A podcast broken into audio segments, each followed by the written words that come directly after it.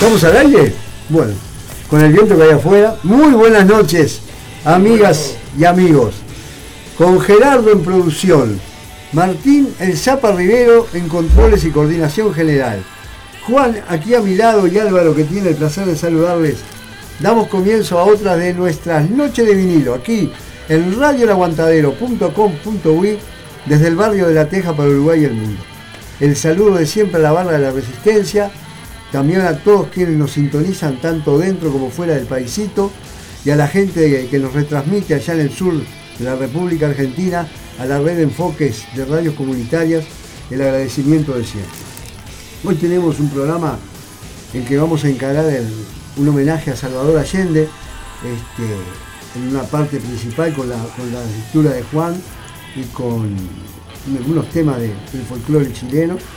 Este, no queríamos dejar pasar para recordar que hoy también mm, se conmemora los tristes sucesos de del ataque suicida a las Torres Gemelas, la muerte de, miles de personas, eso por supuesto que también nos mueve y, el, recuerdo está presente, pero eh, lo de Chile, lo de Chile que ayer hubo tremenda movida, hubo una, una, una guardia toda la noche, una, cuidando la, Casa de la Moneda, la gente en la calle.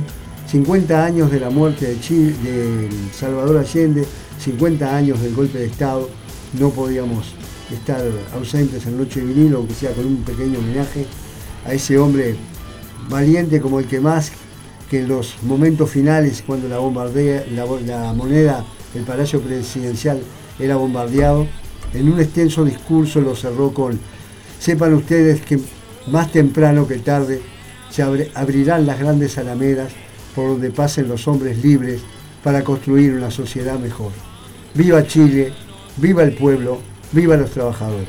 Ese era Salvador Allende que pagó con su vida la fidelidad a la Constitución y, y una actitud totalmente diferente a los militares traidores que hasta el día antes del golpe estaban asegurando que ellos respaldaban al, gobierno.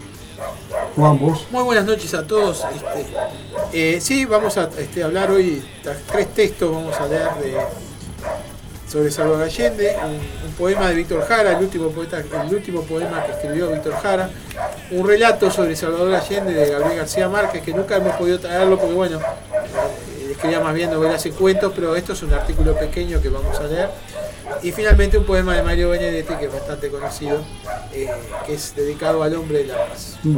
Ese hombre de Salvador Allende que curiosamente hoy, recordaba que en la moneda, en Chile, donde estaba después se reconstruyó después del gran bombardeo del 73, la estatua de, Salvador Allende está atrás. Adelante están los momios, que se les llamaba. A todos los presidentes de derecha, los chilenos les llamaban los momios. Salvador Allende está los, chilenos no, los, izquierdistas les llamaban los momios estaba, está medio escondidito atrás. El que lo salta es momio en, las, movilizaciones. Está, escondidito atrás el retrato del busto de, de Gran Salvador Allende. Hoy se le hizo un homenaje en la plazoleta que lleva su nombre en la Avenida Brasil y Brito del Pino.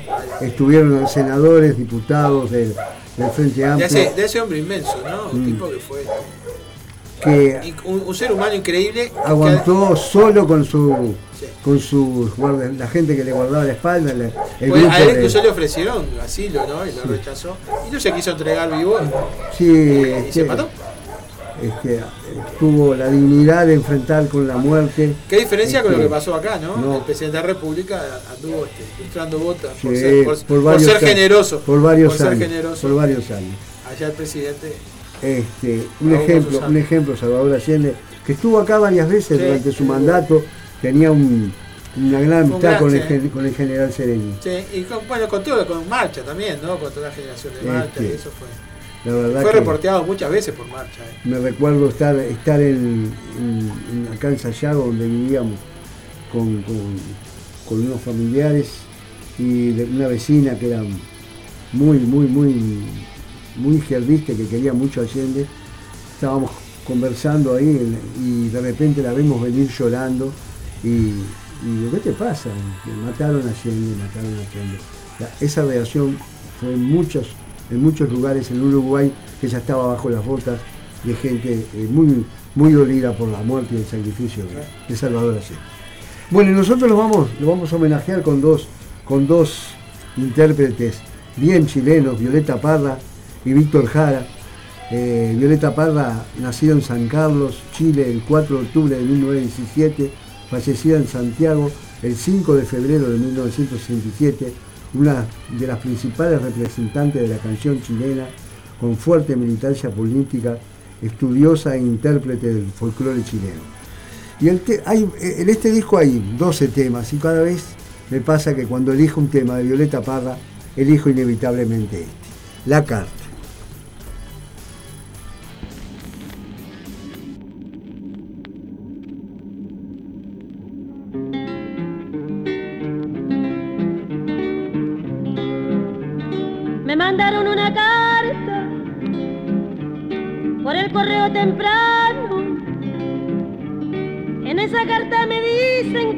Preso mi hermano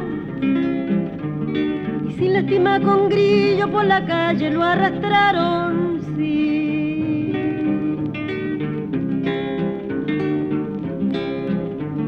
La carta dice el motivo que ha cometido Roberto, haber apoyado el paro que ya se había resuelto. Acaso esto es un motivo, presa también voy sargento, sí. Yo que me encuentro tan lejos, esperando una noticia, me viene a decir la carta que en mi patria no hay justicia. Los hambrientos piden pan, plomo le da la milicia, sí.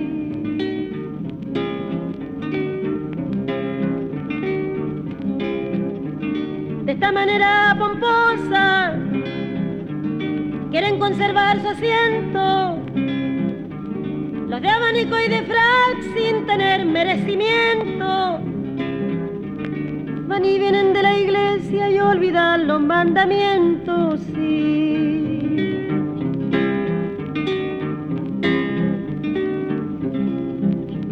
Habráse visto insolencia, barbarie y alevosía de presentar el trabuco y matar a sangre fría. A quien defensa no tiene con las dos manos vacías.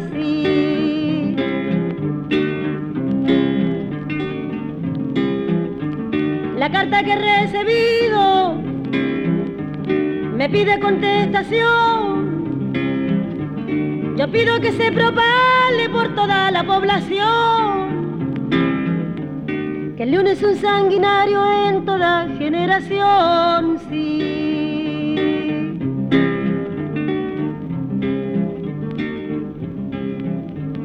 Por suerte tengo guitarra para llorar mi dolor. También tengo nueve hermanos fuera del que se engrilló. Nueve son comunistas con el favor de mi Dios, sí.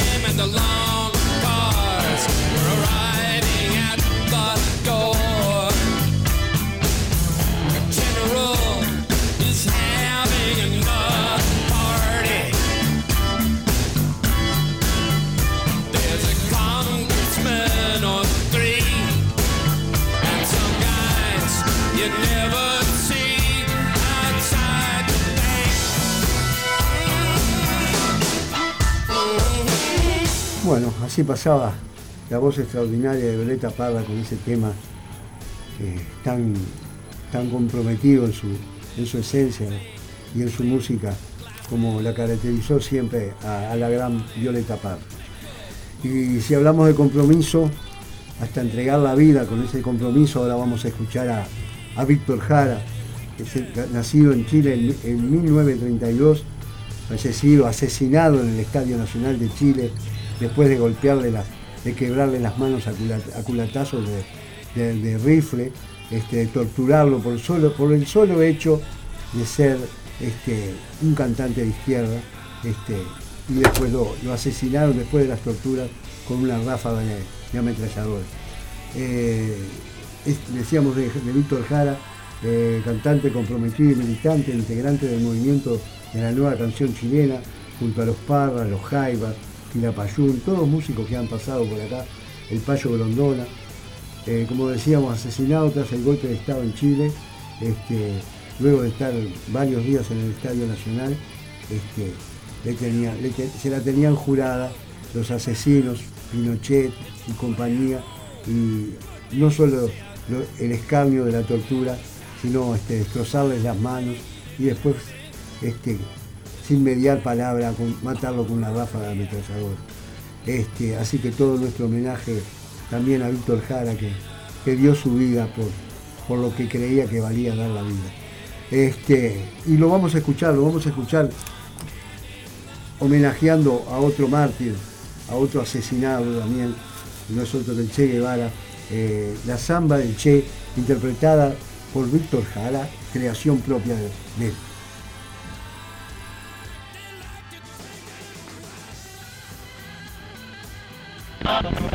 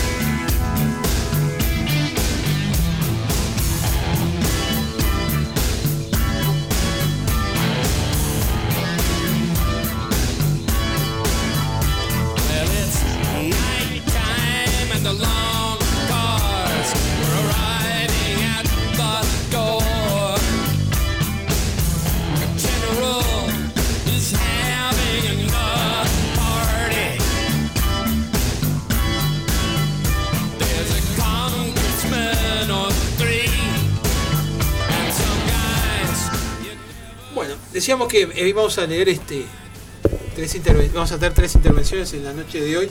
La primera vamos a hacerla justamente con el poema de Víctor Jara, que es el último poema que él compone en el, Estadio Nacional, donde estaba preso, que se llama Somos 5.000, porque 5.000 eran los presos que había.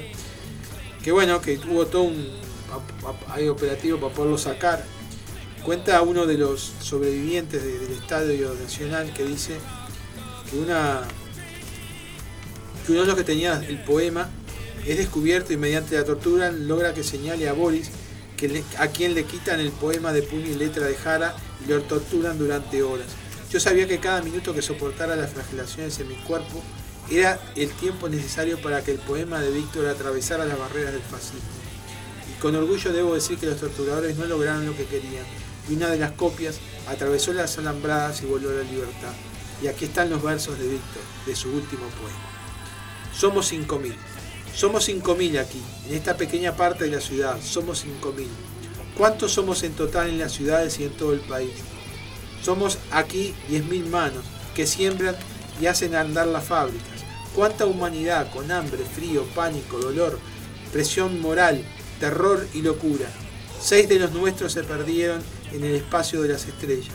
Un muerto, un golpeado, que jamás creí se podría golpear a un ser humano. Los otros cuatro quisieron quitarse todos los temores, uno saltando al vacío, otro golpeándose la cabeza contra un muro, pero todos con la mirada fija en la, muerte. ¡Qué espanto! ¡Qué espanto causa el rostro del, del fascismo! Llevan a cabo sus planes con precisión artera, sin importarles nada. La sangre para ellos son medallas, la matanza es acto de heroína. ¿Es este el mundo que creaste, Dios mío? Pero para esto, tus siete días de asombro y trabajo, en estas cuatro murallas solo existe un número que no progresa, que lentamente querrá la muerte. Pero de pronto me golpea la conciencia y veo esta marea sin latido, y veo el pulso de las máquinas y los militares mostrando su rostro de matrona lleno de dulzura. Y México, y Cuba, y el mundo, que griten esta ignominia. Somos diez mil manos que no producen. ¿Cuántos somos en toda la patria? La sangre del compañero presidente golpea más fuerte que bombas y metrallas. Así golpeará nuestro puño nuevamente. Canto, qué mal me sales cuando tengo que cantar espanto. Espanto como el que vivo, como el que muero, espanto. De verme entre tantos y tantos momentos del infinito en que el silencio y el grito son la mesta de este canto.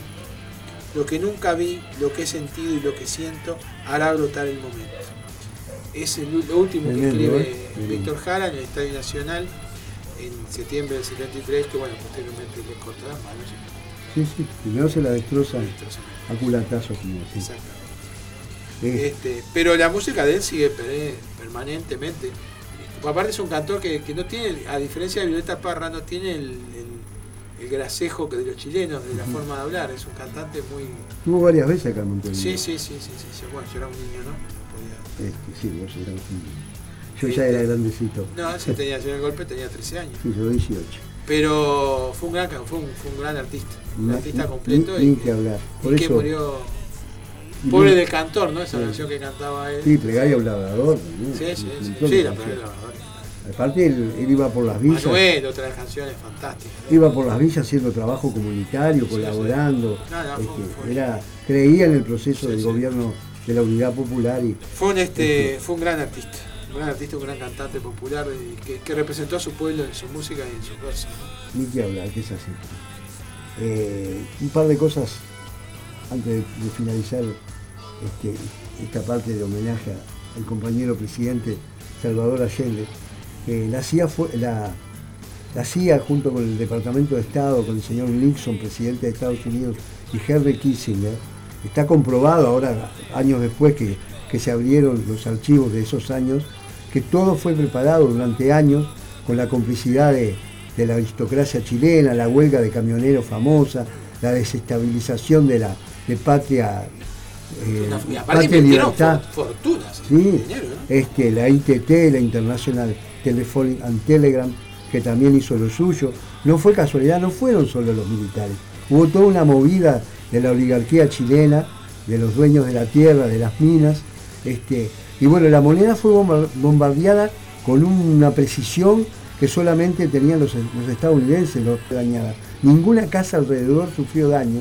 Era aviones conducidos por aviones chilenos conducidos por pilotos estadounidenses con rockets, con cohetes de precisión que, solo se usaban en Vietnam en esos momentos.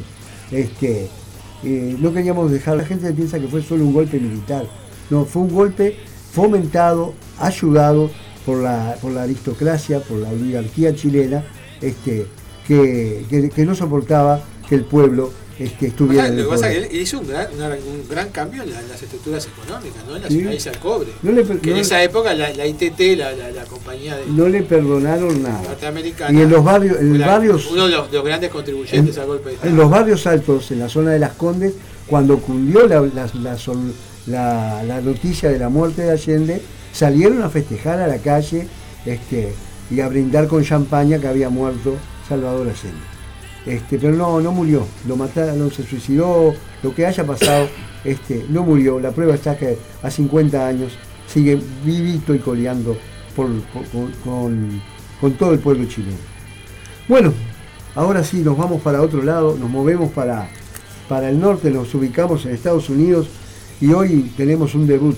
El grupo Vanilla Flash, formado en Long Island, Nueva York, en el año 1965, cultores del rock psicodélico, precursor de los sonidos de los 70, un grupo que, participó en giras de Jimi Hendrix, de Cream, de Led Zeppelin, como grupo soporte. Un grupo que todavía se sigue, se sigue subiendo a los escenarios porque tres de sus miembros originales todavía siguen vivos. Eh, en este disco que vamos a escucharlo, el primer disco de ellos, eh, el órgano lo toca Mark Stein, el bajo Tim Bogart, la guitarra de Vincent Martel y la, batería de Carmine Eltis. Señoras y señores, debutando en Noche de y yo supongo que en los últimos 10 años o 15 me animo a decir que nunca han sonado en Uruguay los Vainilla Fash.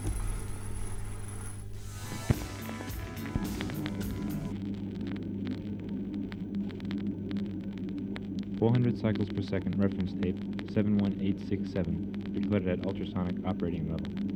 Set Pleasance control.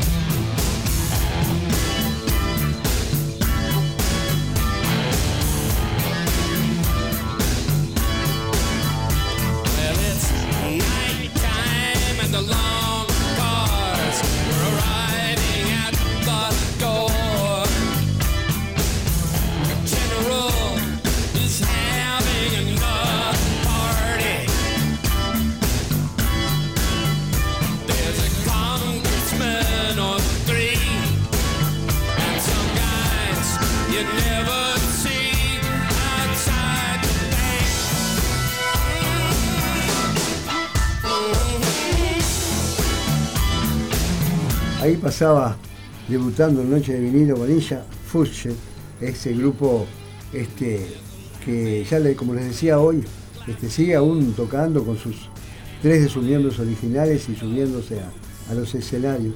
Este, eh, interpretaban, por supuesto que se habrán dado cuenta, el tema de los Beatles de Lennon y McCartney, eh, Boleto para pasear.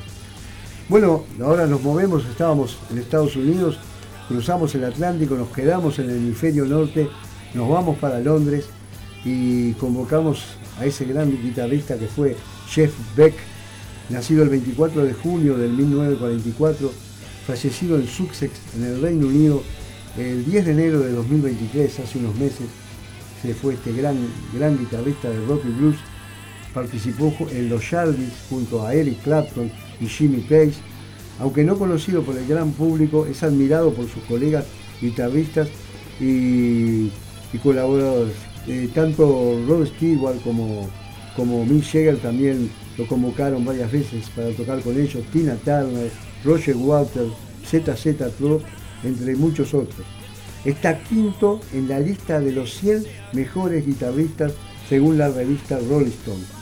Ganador de varios premios Grammy, siempre como, como guitarrista.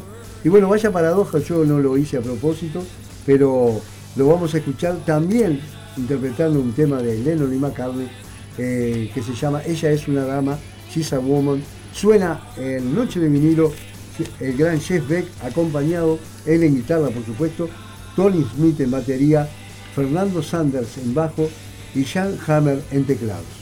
Jeff Beck en Noche de Vinilo. Álvaro, ya que estamos hablando de damas, un beso grande para Cristina, para Mabel, para las compañeras de la radio que nos están escuchando, Laurita y a todos un beso grande.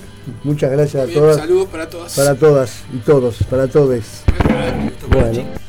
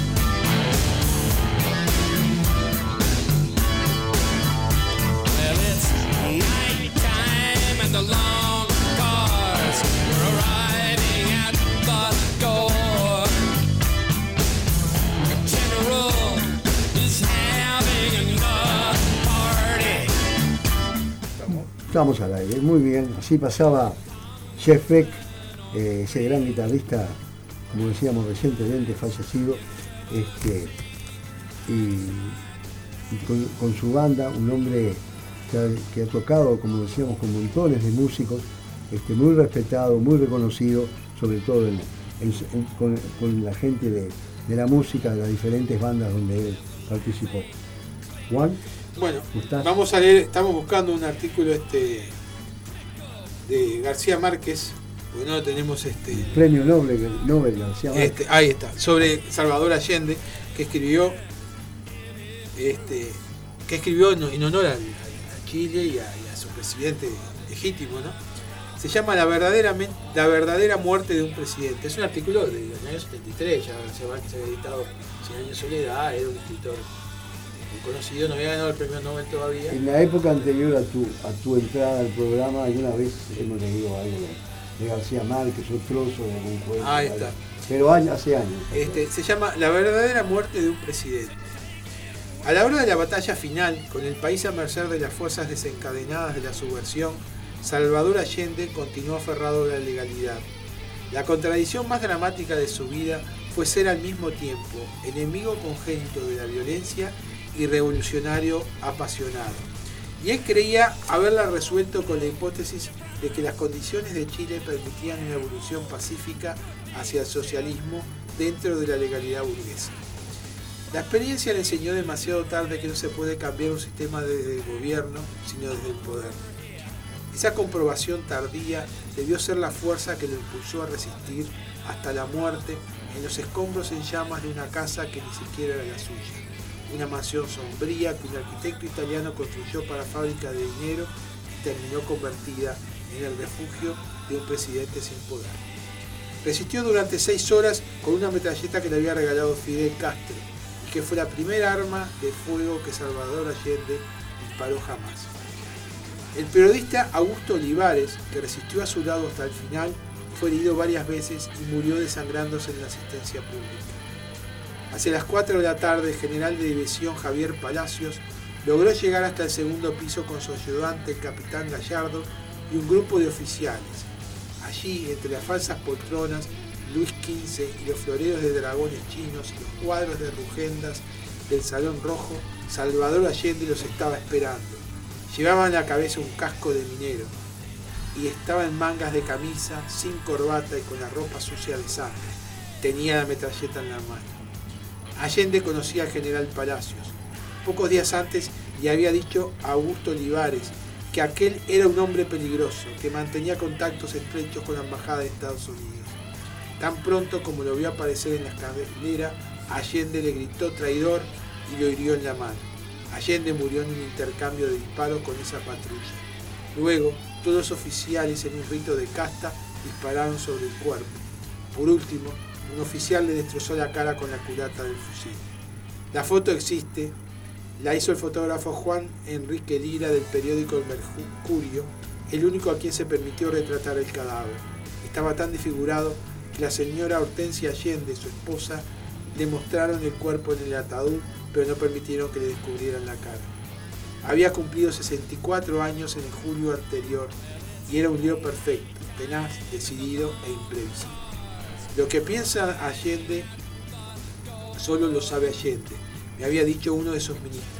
Amaba la vida, las flores y los perros y era de una galantería un poco antigua, con esquelas perfumadas y encuentros furtivos. Su virtud mayor fue la consecuencia, pero el destino le deparó la rara y trágica grandeza de morir defendiendo a bala el mamarracho anacrónico del derecho burgués, defendiendo una Corte Suprema de Justicia que lo había repudiado y había de legitimar a sus asesinos, defendiendo un Congreso miserable que lo había declarado ilegítimo, pero que había de sucumbir complacido ante la voluntad de los usurpadores, defendiendo la voluntad de los partidos de la oposición que habían vendido su alma al fascismo, defendiendo toda la parafernalia apoyada del sistema de mierda que él se había propuesto aniquilar sin disparar un tiro. El drama ocurrió en Chile, pero mal para mal de los chilenos, pero ha de pasar a la historia como algo que nos sucedió sin remedio a todos los hombres de este tiempo, que se quedó en nuestras vidas para siempre. Eh, texto de Gabriel García Márquez, que posteriormente recibirá el Premio Nobel de la Paz, el Premio Nobel de Literatura. Este, me parece muy sintomático, escrito por una persona que aparte de un gran novelista, García Márquez fue un gran periodista. Textos de periodismo excelentes. Incluso el libro El acto de un náufrago que es este, yo siempre lo recomiendo para, la gente que empieza a leer de Yo creo que fue el primero que leí. Este, es, un, es, un, es un texto periodístico. Bueno, lo trajimos a colación a esto, este texto para hoy y de parte te voy a invitar a, a, García Márquez al programa. A dos grandes. A que nos. A dos grandes, ¿no? Nos, nos trajera García Márquez. su, su y, escritura. Y, y, y, compañero presidente Salvador. Bueno, muy bien, nosotros seguimos con la parte de la música del programa. Este, estábamos eh, recién en el Reino Unido con Jeff Beck, volvemos a, viajar, a tomarnos un jet, estamos en el hemisferio norte nuevamente, pero en Estados Unidos, y vamos a, convocar a ese dúo tan particular que fue de Carpenter, eh, el dúo integrado por Karen y Richard Carpenter, eh, un dúo instrumental y vocal, se les conoce normalmente, mundialmente, por sus éxitos en una música realmente suave, combinados del canto de, vocal, contracanto vocal de, Karen Carpenter con Richard y sus habilidades como arreglista y compositor. Durante los 14 años de su carrera, los Carpenters grabaron 10 álbumes, numerosos sencillos y varios especiales para la, televisión.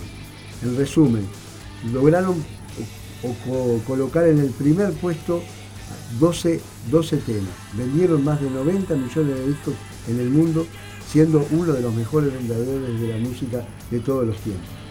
Durante 14 años, como decíamos, de 1969 al 83, este, estuvieron siempre en los top 10. Este, de ellos, Richard Carpenter vive, Karen Carpenter debido a, unos problemas este, con, con un régimen que realizaba, este, perdió la vida joven, realmente una, una pérdida para la música y el mundo tremenda. Bueno, lo vamos a escuchar este, con el tema, por favor, señor cartero, este, eh, que acá creo que hay una versión que hizo en broma el, cuarteto, el cuarteto de los. Pero esta es la original, suena en noche de vinilo Los Carpenters.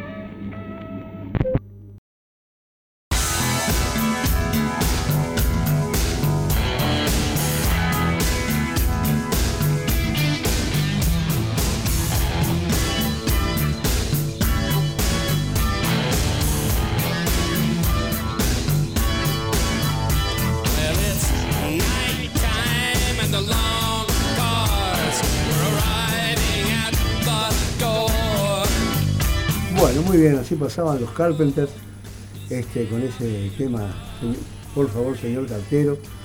Y bueno, ahora volvemos a viajar, ahora sí nos venimos al sur, al sur del sur, aquí en este invierno, este, que estamos dándole un poquito de calor acá en Noche Vinilo con la música y, la lectura de Juan y la conducción de, en, los, controles de, de Martín.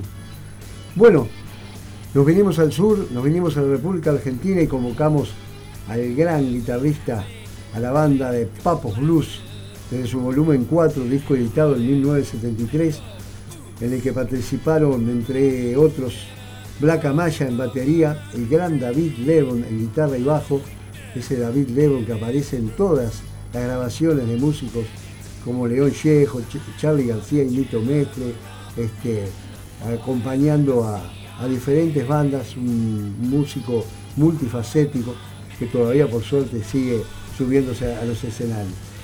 También estaba en la grabación de este disco Isaac Portugués en batería, que fue baterista de, la pesada del rock and roll, Alejandro Medina en bajo, el gran Alejandro Medina, gente de Manal, bueno, por supuesto, Papo en guitarra, voz y armónica, Pomo, otro grande de la batería y de esos años participando en diferentes bandas, y Maki en bajo. Lo vamos a escuchar a Papo un tema instrumental, Semilla de Sésamo. Desde el volumen 4 de Papo Blues suena El Carpo.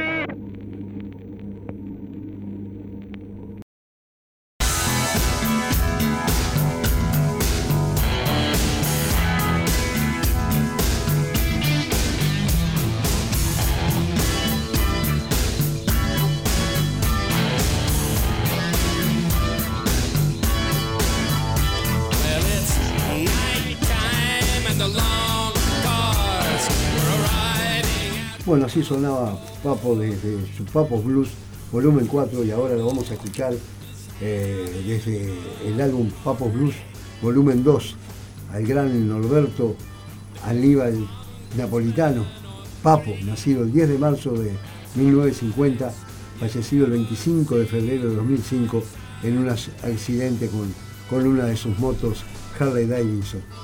Eh, decíamos que el volumen 2 de Papo, Papos Blues, grabado en 1971 y publicado en 1972, está ubicado el álbum en el lugar 11 de los mejores 100 álbumes de rock de la República Argentina según la revista Rolling Stone. Eh, los, los, intérpretes son por supuesto Papo en guitarra, Black Amaya en batería y Carlos Piganti en bajo. El gran Papo que eh, el otro inmenso guitarrista de blues, B.B. King, dijo que era Papo el más grande guitarrista de América. También le, eh, en, algunos de sus encuentros que tuvieron arriba y, bajo los escenarios. Eh, King le decía a Papo el, chess, chess main, el hombre del queso, porque el Papo cada vez que B.B. King iba a Argentina le regalaba un vino y un, queso especial que, del cual B.B. King que era bastante gordito, este, lo sabía apreciar muy bien. Anécdotas que, a veces deja la música. Los, vamos a escuchar entonces a Papos Blues con el tema Llegará la paz y nosotros ahí cerramos la parte musical de estas noches de vinilo.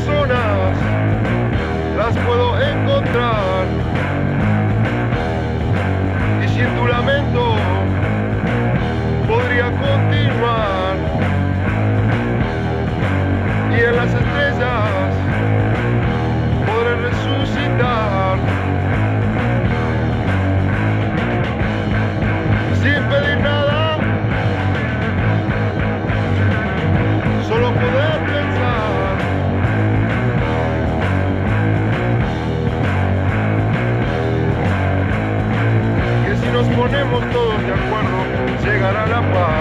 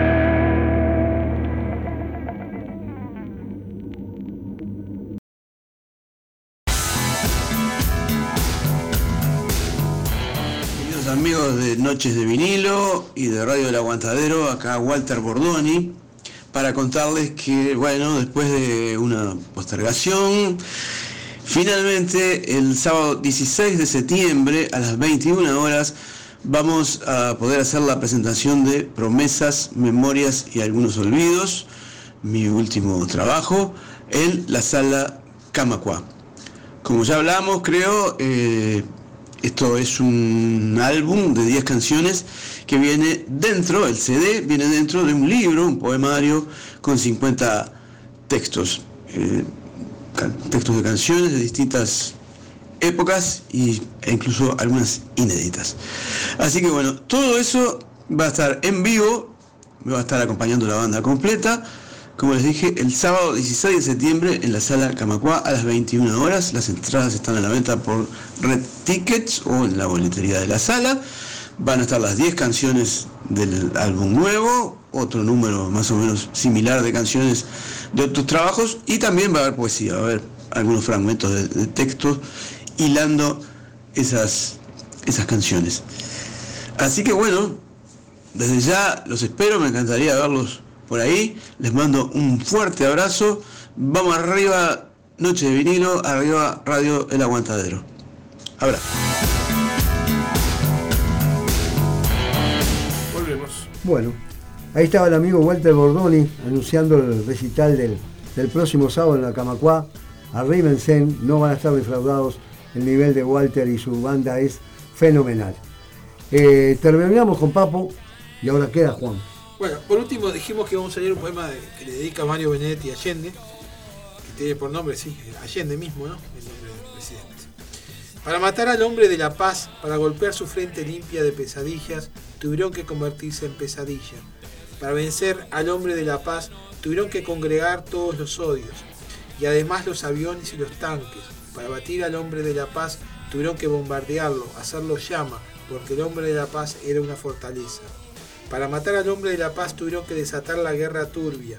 Para vencer al hombre de la paz y acallar su voz modesta y taladrante, tuvieron que empujar el terror hasta el abismo. Y matar más para seguir matando. Para batir al hombre de la paz tuvieron que asesinarlo muchas veces, porque el hombre de la paz era una fortaleza. Para matar al hombre de la paz tuvieron que imaginar que era una tropa, una armada, una hueste, una brigada. Tuvieron que creer que era otro ejército pero el hombre de la paz era tan solo un pueblo y tenía en sus manos un fusil y un mandato, y eran necesarios más tanques, más rencores, más bombas, más aviones, más oprobio, porque el hombre de la paz era una fortaleza. Para matar al hombre de la paz, para golpear su frente limpia de pesadillas, tuvieron que convertirse en pesadilla. Para vencer al hombre de la paz, tuvieron que afiliarse para siempre a la muerte, matar y matar más para seguir matando y condenarse a la blindada soledad para matar al hombre de la paz que era un pueblo, tuvieron que quedarse sin el pueblo. Precioso poema de Mario Benedetti, muchas veces lo con Daniel con Daniel musicalizado. La, la, música de Daniel era por todo Chile. Por todo Chile, exacto. Bueno, nos despedimos de todos los oyentes. Hasta el próximo lunes. Juan, por acá. Muchas Un abrazo para todos. Vamos arriba. Bueno, eh, el saludo de siempre a todos. Gracias. Nos escuchamos el próximo lunes. Gracias a Martín que nos dejó extender un poquito más con el programa. Este, que siga siempre vivo el compañero presidente Salvador Allende. Este, y por esos motivos siempre decimos, hoy más que nunca, la lucha continúa. Hasta el lunes.